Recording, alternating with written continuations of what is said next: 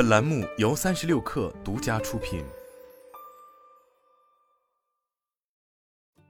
本文来自新浪科技。继多年前的 Note 七事件之后，三星手机在中国市场再次陷入风波。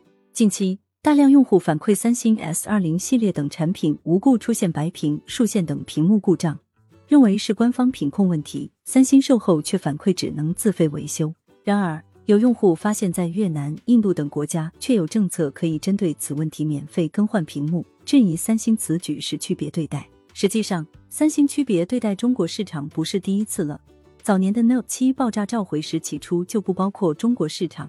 今年初新推出的三星 S 二三系列的先行者计划福利，也是国外福利优于国内市场。如今，三星手机在国内市场份额常年低迷，在折叠屏领域虽然占据一席之地。但市场份额和排名也处于下降态势。随着国内厂商发力折叠屏，三星在折叠屏领域的地位也越来越保不住了。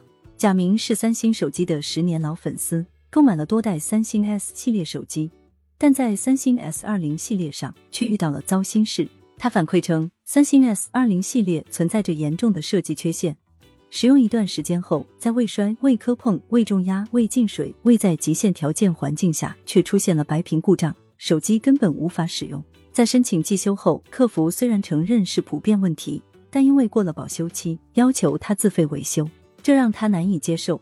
这不是我人为损坏，也不是手机进入淘汰期，明明就是设计缺陷，还要消费者自己买单，这公道吗？他认为白屏故障不是概率性问题，而是产品本身的普遍性问题，是三星的产品设计问题。三星一直以国保为由拒绝承担责任。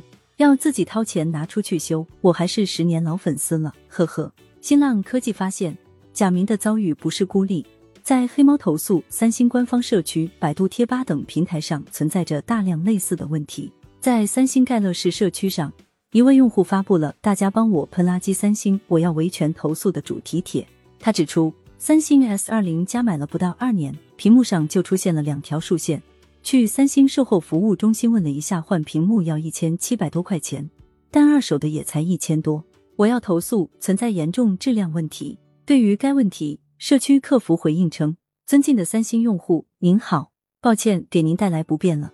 您提供的反馈我们非常重视，您的问题可以拨打三星客服四零零八幺零五八五八登记反馈处理。”有用户回帖，据说三星 S 二零系列屏幕排线有严重问题。应该是报废计划设计过头了。本来计划可能五年排线损坏，但实际情况是，基本二年左右就容易出现问题。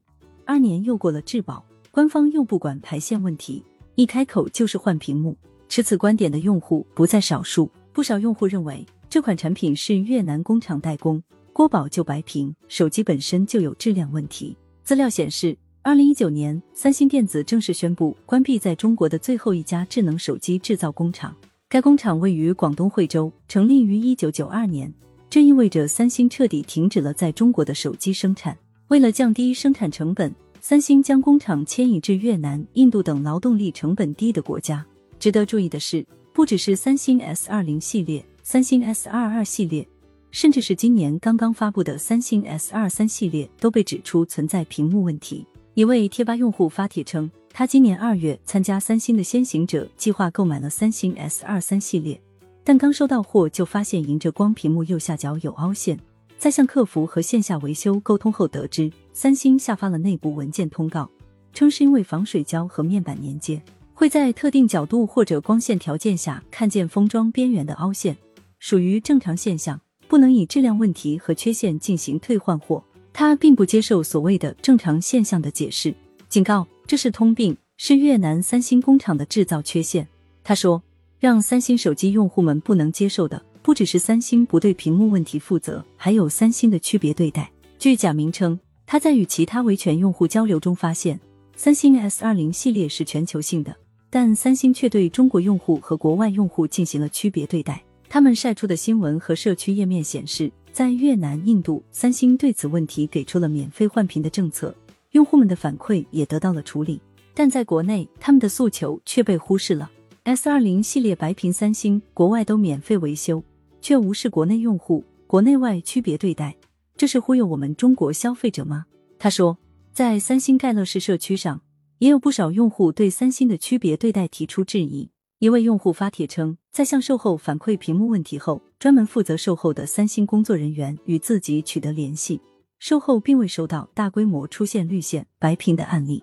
三星中国也没有类似越南、印度免费为出现屏幕问题的 S 二零用户免费换屏的相关的解决方案，想修就得自费。实际上，三星并不是第一次对中国用户区别对待了。二零一六年，三星 Galaxy Note 七手机才发布一个多月，在全球范围内就发生了三十多起因电池缺陷造成的爆炸及起火事故。随后，三星电子在全球启动了召回计划，但该计划并没有包含中国。给出的理由是中国销售的 Note 七手机采用了和国际版及韩版不同的电池供应商，并不存在爆炸风险，不用召回，并将在中国继续销售。这一偏颇的举措引起了中国消费者们的强烈不满。虽然后面几经交涉，三星才做出了召回的让步，但三星手机的口碑也因此一落千丈。今年初，三星 S 二三系列发布时，也出现了一些区别对待的政策。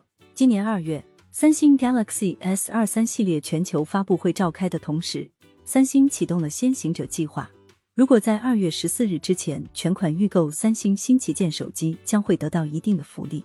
三星在九个国家为先行者计划提供了两百五十六 GB 版免费升级到五百一十二 GB 版的升级福利，其中德国、英国、法国、丹麦、新加坡、沙特六国的先行者计划。还包括了把五百一十二 GB 版免费升级到一 TB 版。对比之下，参加先行者计划的中国用户的福利就显得寒酸了。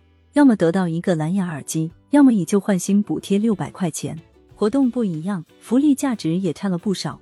参加先行者计划的中国用户直接炸了，不少三星铁粉以区别对待为由申请退货。放眼全球智能手机市场，三星多年来依旧保持出货量第一的位置。